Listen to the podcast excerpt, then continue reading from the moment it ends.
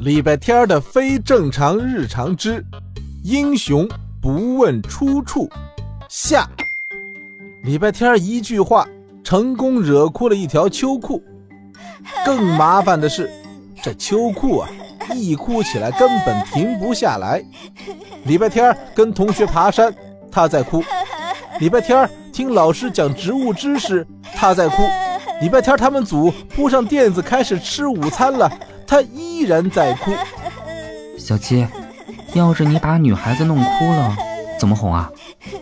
然而他万能的弟弟还记恨着秋裤之仇，并不想理他。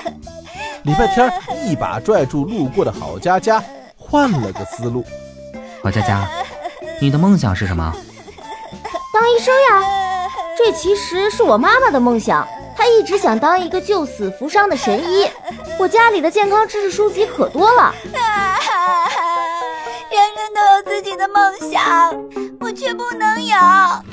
我只配做一条没有梦想的秋裤。礼拜天叹了口气，他不知道该如何安慰一条想当英雄的秋裤。这时，作为队长的李小七要去给大家摘野果，礼拜天才想起自己还有一个生气的弟弟要哄。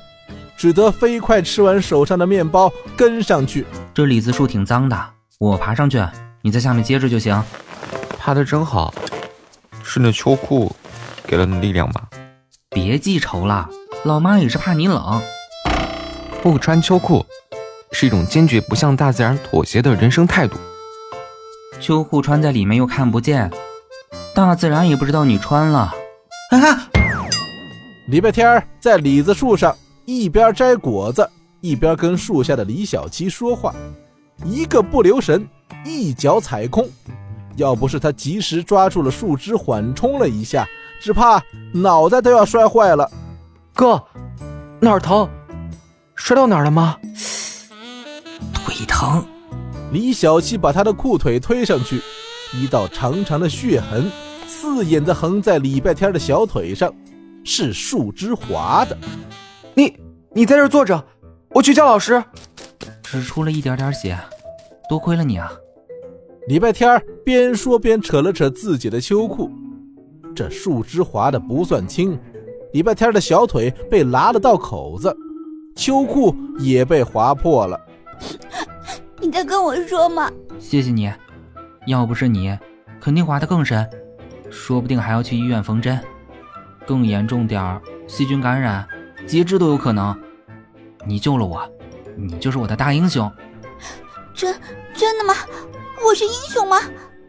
当然了，英雄总是救人于危难的。你牺牲了自己，保护了我。我我我我真的当英雄了，太好了！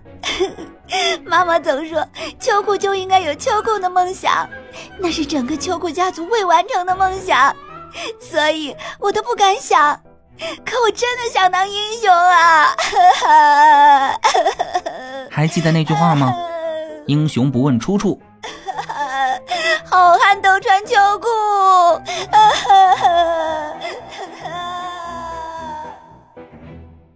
当天夜里，礼拜天躺在自己卧室的小床上，韩梅梅心疼的帮他上药。